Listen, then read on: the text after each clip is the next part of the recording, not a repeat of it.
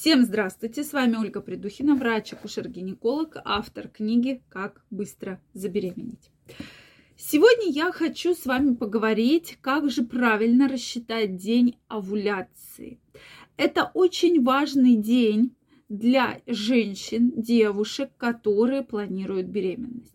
Потому что именно в это время как раз яйцеклетка способна к оплодотворению. Из всего менструального цикла практически 24 часа всего яйцеклетка способна к оплодотворению. Именно в этот промежуток и происходит оплодотворение.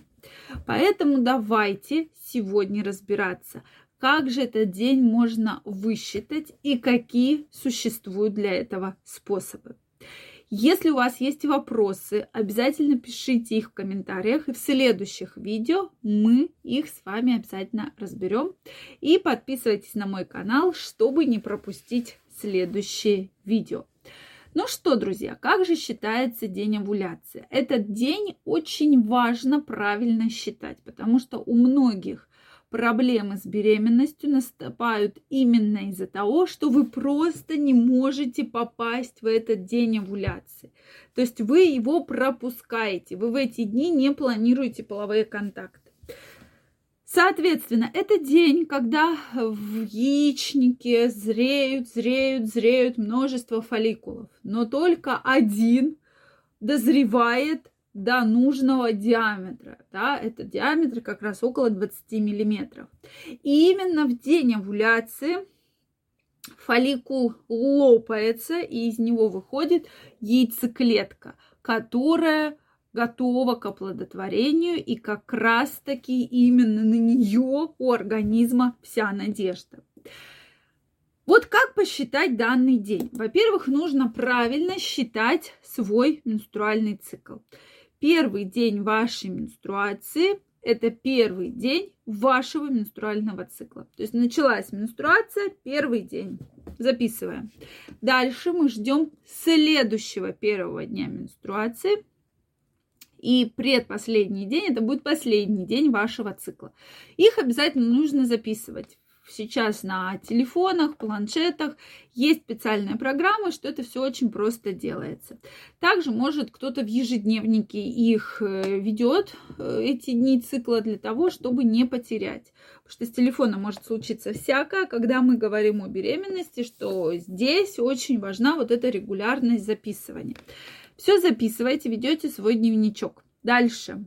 Обязательно делаем вывод по трем-четырем циклам. Конечно же, наш организм не компьютер, и мы не можем овуляция не может происходить всегда в один день. То есть, может быть, она будет раньше, может быть, она будет чуть-чуть позже, как и цикл, да, что в среднем в течение 10 дней он может варьироваться вот в этом временном промежутке. То менструация начаться, допустим, 15 то 20 и это тоже является нормальным, до 10 дней. Учитывая погодные условия, да, у нас очень интересные то э, заморозки, то резкое потепление, то много снега, то снега вообще э, нет, да, как осадков. Поэтому организм, соответственно, тоже от этого страдает, он под это подстраивается.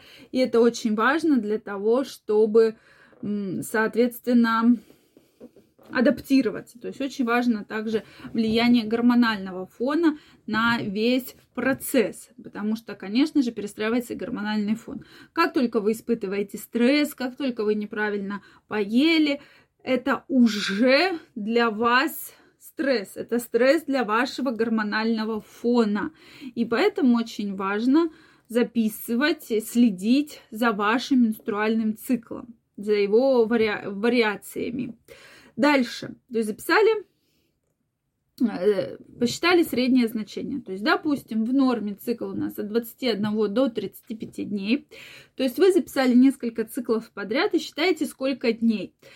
Где-то будет 28, где-то 27, где-то 26. То есть в среднем 27 дней. И делим это количество дней пополам. То есть получается у нас в среднем 13-14 день. Это тот день, когда календарным способом расчет идет, мы ожидаем как раз той самой овуляции, той самой созревшей яйцеклетки. То есть яйцеклетка выходит в маточную трубу, где ждет своего сперматозоида, который ее оплодотворит. То есть есть 24 часа у яйцеклетки и около 3-7 суток у каждого мужчины абсолютно по-разному жизнеспособность сперматозоида.